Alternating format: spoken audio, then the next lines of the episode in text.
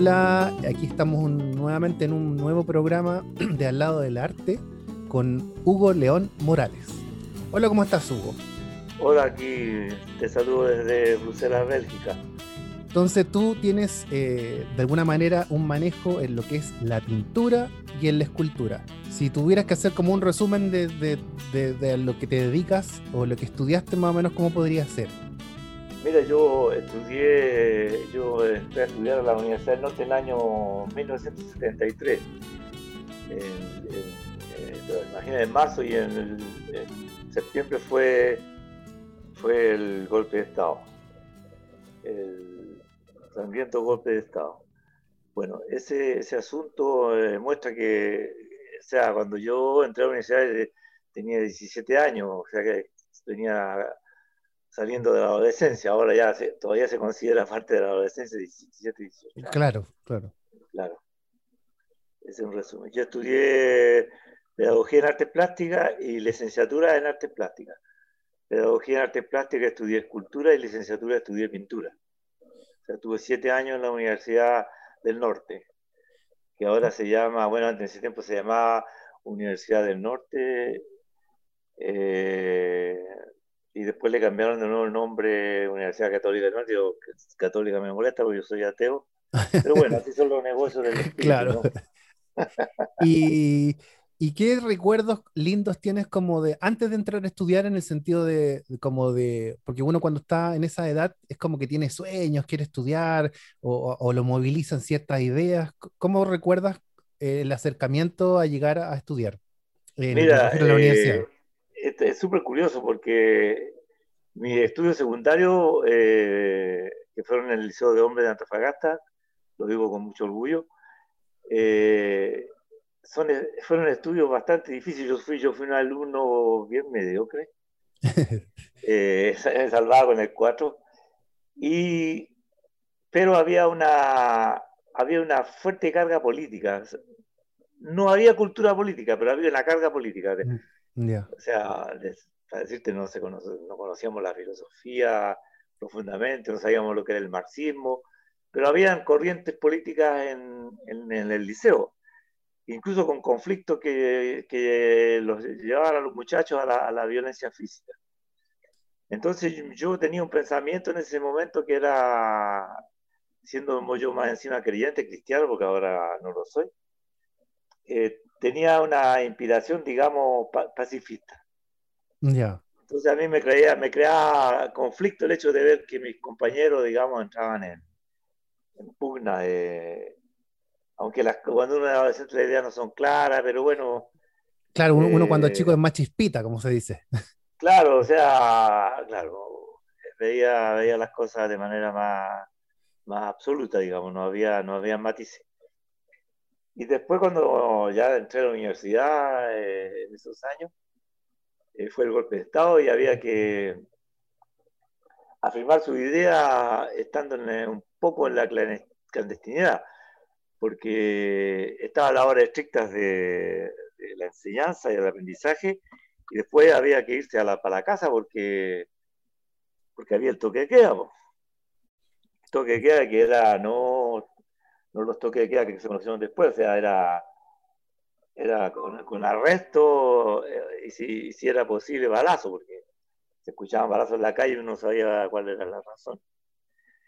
Y entonces había que a veces, digamos, infringir la ley porque había que, que yo, a veces nos quedábamos en la universidad escondidos en los talleres para hacer grabados, eh, para hacer cosas así más silenciosas, digamos. Y teníamos algunas reuniones digamos, entre comillas, clandestina, nos quedábamos en, algunos talleres por ahí en la noche, creando este, este, con el entusiasmo de, crear una instancia para poder expresar nuestra, nuestra inquietud y nuestras afirmaciones artísticas. Hicimos exposiciones así efímeras en la Plaza Sotomayor, después por una placita por ahí, hicimos unos, colgamos cuadros a la, manera de, de frutos así dibujo y cuadro en un árbol.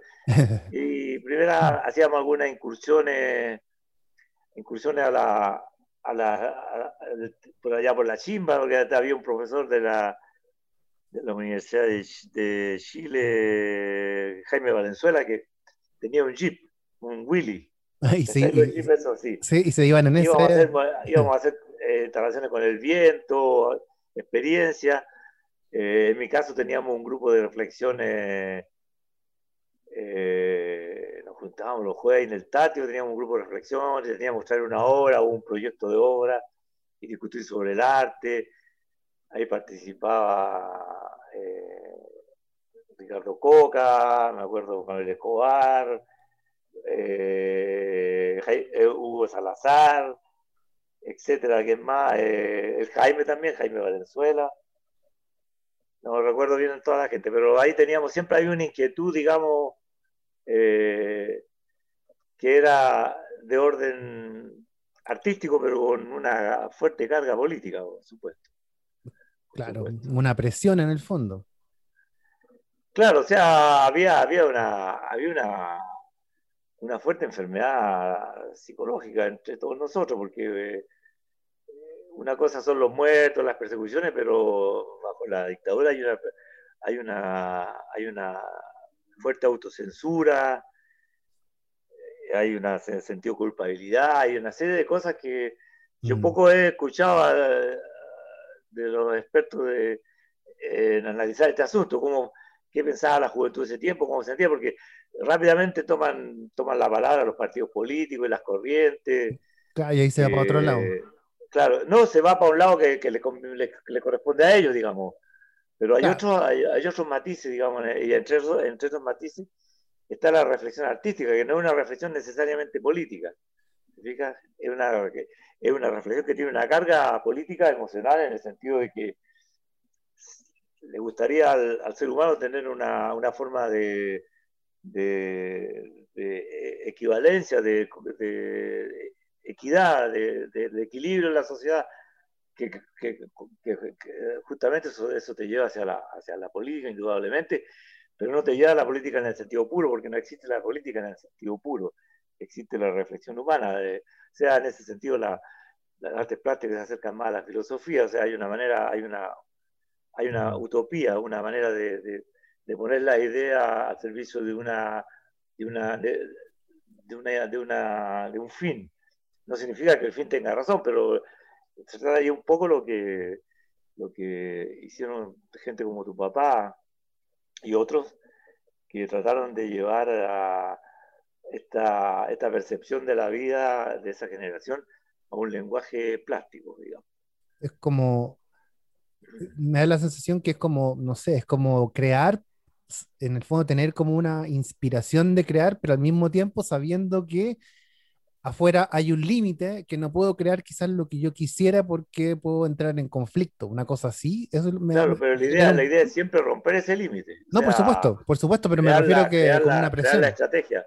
Ah, la estrategia para poder romper ese límite, de, eso, de, eso, se trata. O sea, la estrategia, la resistencia política, la famosa, cuando después enarbolaron el no, yo ya estaba afuera ya, pero la resistencia, la resistencia en el concepto eh, político, era mucho más fuerte en ese tiempo que ahora. Por ejemplo, era menos invasivo toda la cultura anglosaxona, norteamericana, que es lo que tienen ustedes ahora en Chile, digamos. Ustedes totalmente invadido. Totalmente dominada por, la, mm. por el pensamiento, eh, eh, digamos, la, la, manera de, construir el pensamiento no es, no, es una construcción europea, es una construcción eh, americana. Mm. la dinámica de eso, porque como todo experimento tiene una estructura, una vertebral que te lleva a, afirmaciones, a, manera de actuar, casi intuitivo a veces. No, pero la intuición la limitan estas cosas. Entonces, por ejemplo, otra, otra, en el tiempo que yo era estudiante, había, había nuestra escuela, se analizaba, por ejemplo, en los cursos de sociología, se analizaba eh, algunos cursos de sociología, o sea, nociones, digamos, no era sociología seria, pero era serio, pero nociones. Por ejemplo, mayo, mayo 68, se hacía un análisis de Francia del mayo 68, las razones por qué y cómo, y de gol y todo, todo, el, rollo, la salida de la guerra. Entonces, fíjate, había otra, había otra, otro halo, digamos, creo yo, ah, creo yo. Como con un entendimiento de un contexto más amplio. Yo no sé si más amplio, pero con carácter, con carácter diferente que, el carácter. Eh, cuando cayó el muro, cuando cayó el muro de Berlín, cuando la Unión Soviética se, se, deshizo por su problema interno, eh, se le dio chipe libre a, toda, esta, toda esta manera de pensar americana. O sea, ellos dominaban el mundo, incluso, por ejemplo, la política china, la política como el del comunismo capitalista chino, está teñida de, la manera americana de hacer, de hacer, de hacer, mm. de hacer, socialismo, de hacer capital, digamos. No es europea, ¿te fijas? Europa tiene un, mecanismo del, del, del, capitalismo que es muy distinto. Total, totalmente. ¿Y cómo, cómo, cómo, se mantiene es, el, el, vínculo de amistad con, toda esa generación que, claro, que en el fondo no fueron tan, tan, tan seguidos con, Juan, pero ¿cómo se mantiene esa amistad después de tantos años con, los grupos de colegas? La, clave, de esta, la clave de esta amistad, que en la cual tu papá estaba totalmente incluido, porque a él se le recuerda, y cada vez que tu papá no venía, pateábamos la perra, porque ya no vino, él, salva ya el, loco salva y, y sabes tú que esa, ese, ese, ese filo rojo, esa, ese ADN de la amistad es el humor. No son las grandes ideas, no son es el humor, el sentido de que encontrarse y poder reír juntos. Y cosa que siempre, claro, en el momento toma matices políticos, toma matices artísticos mucho más serios, pero la columna vertebral de, este grupo, que, sigue hasta ahora, a pesar que muchos de ellos han fallecido, una, bastante gente ha fallecido, pero había esa, esa, esa, esa, el hecho de poder, poder reírnos juntos. Era una buena oportunidad para, cosa que era típico de nuestra carrera universitaria, porque nosotros éramos los payasos de la universidad, o sea, para, para los demás universitarios nosotros no, no valíamos nada, o sea, éramos los locos, los, digamos. Y, y, la, y por ejemplo, la, no sé, por las, las conversaciones en, en, torno al arte em, que mantuvo este grupo, eh, ¿cómo, ¿cómo, evolucionó? Me refiero de, de, estar generando arte en un, en un periodo difícil del país Después, después viene la democracia. ¿Cómo, ¿Cómo hacen ese entendimiento como evolutivo del arte? Eh, me refiero como, como artista a ustedes. la democracia es una, una, caricatura de democracia, porque no es una verdadera democracia, pero bueno, eh, ¿sabes qué pasa? Que primero tenemos un problema, un problema grande que lo, sufrimos muchos de los que estudiamos en esos años, no sé cómo será ahora, que es el centralismo, que sigue siendo centralismo. Tú se fija la gente de Santiago, sobre todo los, los, cuicos hablan así, tienen aire de intelectuales, tú ves en el canal 13, cómo la gente habla de arte y esos tonos. Eso, eso siempre fue así. Y nosotros nos considerábamos tener un, y no, yo lo considero todavía aún, un punto de vista particular sobre lo que es la expresión artística y las corrientes artísticas que tienen una que tienen una continuidad que no es la continuidad del centralismo, que esta, la, gente de, la zona central mira el mundo así eh, por la ventana de un tren, te fijas, eh, eh, las cosas pasan así, ellos están, ellos van en el tren, van en este movimiento del, arte conceptual, cuando, cuando tuvo ese grupo estudiando en Francia y decían que, el río Magoyo es el Sena, eh, eh, te fijas, siempre el centralismo tuvo esa, esa, esa y gente, de, y gente del, del, del, sur que vino a, a formar eh, parte de la docencia universitaria, de gente que había formado pequeños grupos ya con carácter artístico, como Venturas y otros, bueno, don Waldo conoce muy bien eso, y Guado Valenzuela, que fue uno de los promotores del, arte eh, con raíces que son las que nos corresponden eh, latinoamericanas, entre otros. También habían eh, contacto con, con, la carrera de arqueología y con los profesores de arqueología. Entonces había una especie de conciencia mucho más eh, distinta que, la, que el dominio del centralismo chileno de esos años, digamos. O sea, en, el fondo es como, en el fondo es como, es que es querer, es querer lo de uno. Si en el fondo, eh, mi papá siempre decía un poco lo mismo, que él, él iba a pintar el mismo cuadro donde estuviera o donde estuviese. Entonces es como si voy a hacer una obra de arte en el patio de mi casa, perfectamente podría hacer la misma obra si estoy en, en, otro país, de alguna manera, pero él elegía ese lugar por diferentes circunstancias también de la vida, eh, eh, estar o quedarse o hacer resistencia, como yo me acuerdo que había un, un periódico que estaba por ahí que decía así como el artista de la resistencia que en el fondo para, para, nosotros como, como hijo quizá en ese minuto no lo veíamos de esa manera. En el tiempo uno va comprendiendo un poco, comprendiendo el, en, este caso el, al artista y el territorio. Por ejemplo, ¿y qué, qué, relación tienes tú con el territorio en términos de tu arte? ¿Cómo, influye el territorio, me refiero, en tu arte? El territorio, en mi caso, no, lo puedo generalizar, el territorio se construye en la infancia, la recepción del espacio, la experiencia que tú tienes con, con, la, con la dinámica, con la morfología de tu cuerpo, con la anatomía, como tú abordas los espacios en el juego, en el contacto. No es lo mismo encaramarse en roca o estar en una playa que, como el caso de mis hijos, que ellos se quedaron en, un, en bosques, se encaramaban en la rama de los árboles. Ese era su hábitat. Yo también me encaramé en algunos árboles, en las casas de los gringos, habían algunos arbolitos, pero nuestra, nuestra manera de abordar el espacio eran caminatas hacia el infinito. O sea, tú, yo soy de Mejillones, Mejillones tú partes, tú no partes a un lugar específico, tú partes hacia el infinito te fijas, tu parte hacia una hacia un espacio que no que no que no que no tiene fin, no, vaya la redundancia. es, un abismo, es un abismo, digamos. Es un abismo.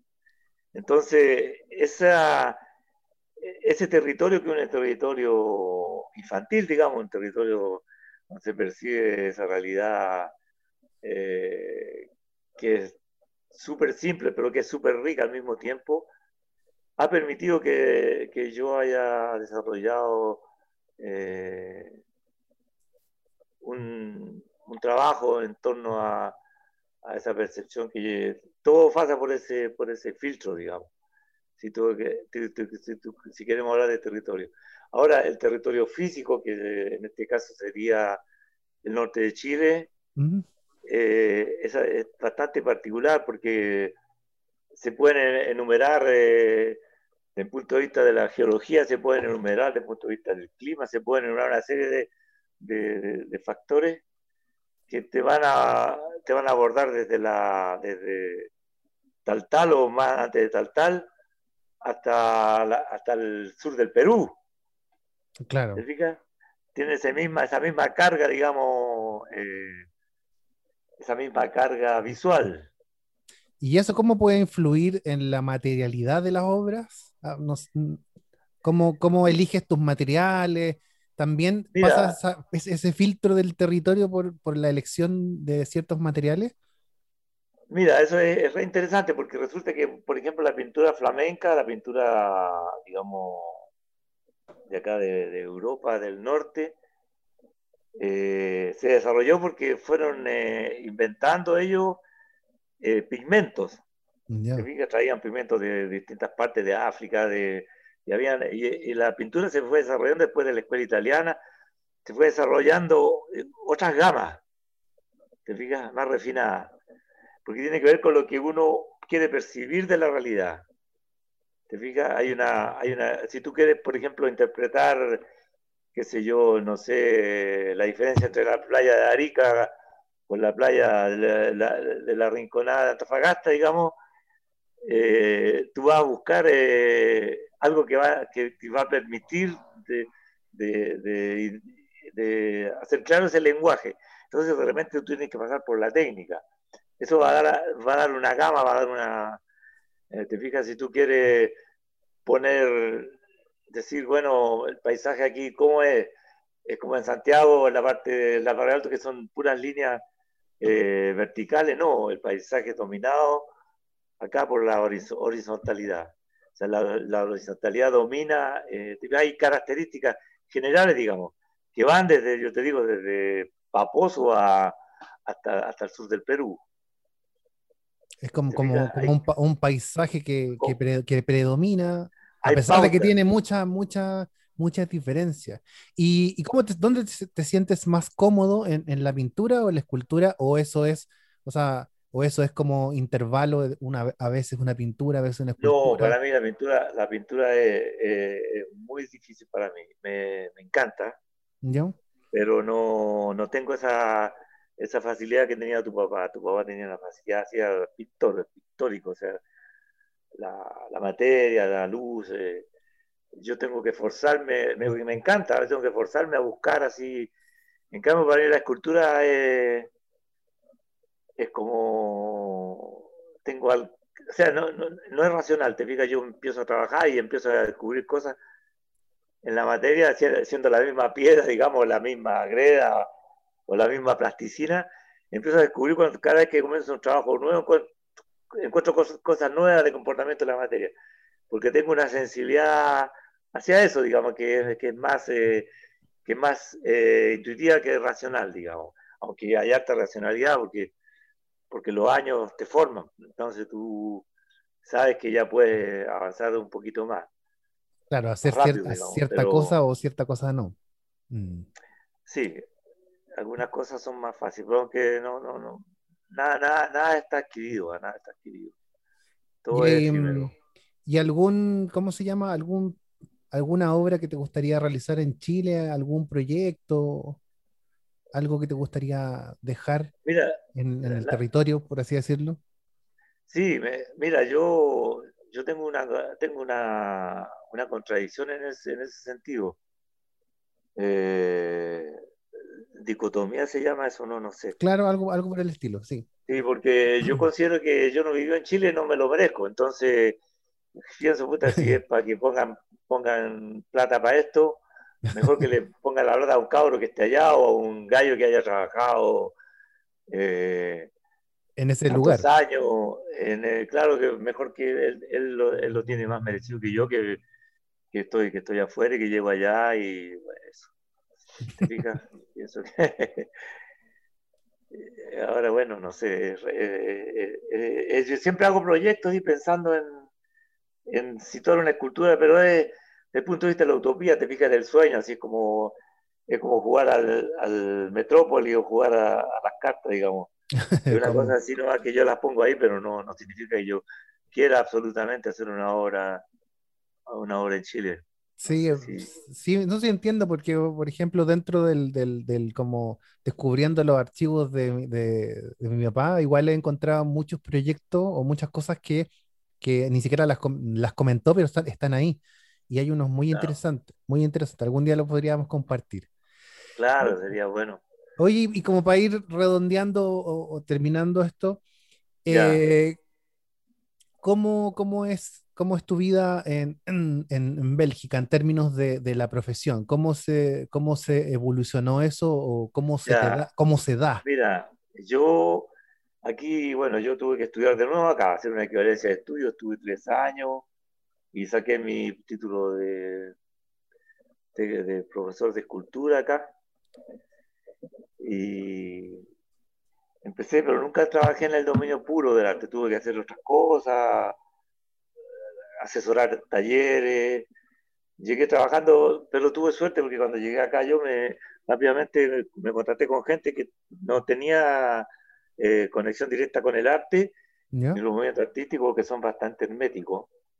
Pero sí hay, hay, una, hay una, digamos, una, una, una corriente media, así, donde aquí hay, talleres, por ejemplo, para, para adulto mayor en la, en la, en la en las municipalidades. Hay, academias de arte donde la gente puede ir, si tú, a ti te interesa la música, tú puedes, después de tu trabajo, ir a tocar el violín, o hacer pintura monumental, o hacer escultura. Entonces tú te inscribes, y antes era gratis, ahora hay que pagar un poco. Eh, entonces tú, y, gente como yo participaron en esa instancia. Entonces, como yo tenía cierto talento, me, me permitieron, me abrieron puertas y me eh, ayudaron a realizar obras, porque cuando tú llegas a un país así no tienes, no nada, o tienes bueno, un poquito de plata, digamos, pero... Pero esa plata se va a acabar en algún momento. Claro, pero bueno, eh, como yo renuncié a, voluntariamente a volver a Chile, ¿Mm? pedí una ayuda acá, eh, un ¿Mm? refugio. Que, es un, que es un refugio político. ¿eh? Digamos. Eh, porque yo no, no, quería volver a Chile. Perfecto, Y claro, ahora yo hice una obra individual en Chile de resistencia, gané algunos premios, pero en Chile la, la cosa era bien de opereta porque estaba el CAE, toda esa gente que, que, luchaba contra Pinochet, pero tenían todas las puertas abiertas para exponer en los museos, para aquí y allá, y eran tomados en cuenta. Cosa que la gente de provincias era mucho menos tomada en cuenta, digamos. Y yo en Santiago tuve, tuve éxito, digamos, con mis instalaciones, con mi escultura efímera. Yo trabajaba en ese tiempo el arte efímero. Y hasta que me gané un premio y me dijeron, ¿usted quiere irse a Nueva York o si quiere ir a, a París? Porque estaba Marta Colvin aquí a París y, y yo tenía amigos acá en Bruselas, Brenda Guijón y Manuel Escobar, que, que vivían acá, que son sus buenos amigos, y ahora Manuel vive en Chile eh, frente a vive acá. Y me, ellos me ayudaron, ¿no? Ayudaron a mí, yo llegué con Ramón acá. Y me ayudaron, y me quedé al final, empecé a trabajar en cositas así, pues, haciendo aseo de repente, o haciendo talleres, una mezcla, una mezcla de... pero nunca tuve, eh, digamos, una abertura hacia, digamos, el arte, eh, digamos, oficialmente. Aunque gané algunos premios, participé en los concursos siendo joven y gané, algunos premios acá en, algunas comunas. ¿no? Estuve seleccionado en algunas exposiciones importantes. Estuve seleccionado en, una, en un lugar de, escultura acá que es conocida, se llama Middelheim, que está en Gante. No, en Amberes, perdón. Y ahí participé en una exposición importante, digamos, entre una, una instalación que hice en esos años era sobre la escultura monumental. Pero no, estuve en un trabajo así de, de, de, de, de ratón nomás. Pero a pesar de ese trabajo de ratón, como había cierta notoriedad, porque mi trabajo la gente se interesaba y lo veía, me consideraron en la, un poco en la historia de la escultura belga contemporánea, digamos. Ah, qué, qué bonito. Sí, pero bueno, no es súper importante, ah, son libros de referencia y... No, pero, pero igual. Hay miles de artistas, digamos, pero por último te, te consideran, un, sales en un libro y ya sabes que algún día alguien va a decir, ah, este viejo existió acá. te, va, te, van a citar. te, van a, citar. Claro. Eso es lo que va, lo que ha, ido pasando. Ah, perfecto. y ahora sigo trabajando yo, pues tengo, siempre, siempre tuve taller o hacíamos talleres en, en, lugares que eran insalubres, arrendábamos un poquito por aquí. Siempre trabajé en colectivos de artistas. Ahora, bueno, los últimos 15 años ya fue más individual, pero siempre tuve con colectivo, con gente que, que trabajamos juntos. Más, más, más, más grupal.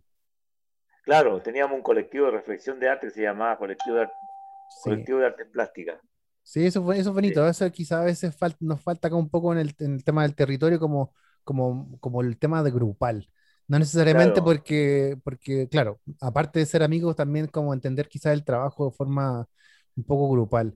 Oye, y la, última pregunta que quizás puede ser un poco reiterativa, pero, pero por ejemplo, eh, tú que tienes eh, una profesión, que tienes varios años de experiencia, ¿qué podrías como, como transmitir como a, a, los más jóvenes en, en, el sentido del territorio? O sea, ¿qué, qué, qué mensaje que, que, de, alguna manera lo puedan tomar y decir, estamos en un, territorio difícil, pero eh. debería ser esto. O sea, ¿cómo algún, algún, mensaje, digámosle, positivo en el sentido de, cómo entender el arte en, lugares complejos, en lugares complejos de hacer arte. Una de las cosas que, que, es fundamental la intergeneracionalidad. Hay que ser intergeneracional. Hay que ver a los jóvenes, a los cabros y ver a los viejos, saber que estar en diálogo, en diálogo entre las generaciones.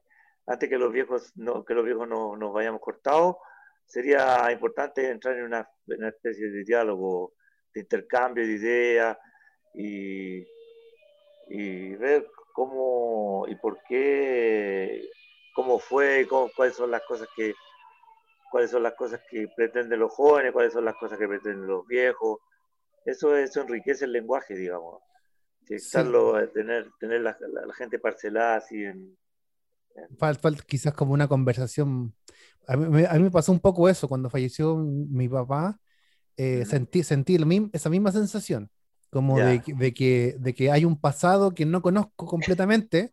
Claro. Y ese pasado, de alguna manera, eh, es tan importante porque, aparte, nosotros en, en, la segunda región no tenemos escuelas de arte, entonces también genera otro vacío quizás súper grande. Entonces, se hace como súper necesario eh, enlazar esos dos mundos, es decir, las personas que, las que estudiaron, que se dedicaron con los jóvenes. Creo que las has dado así como en el clavo, que es, eso es, yo creo que eso es, es, vital. Y eso también hace que también nosotros podamos tener eh, lo que es eh, tan, la palabra que se usa tanto, pero en el fondo es verdad, la, la identidad o la memoria, tener ese tipo de conexiones. Claro, claro. De todas maneras.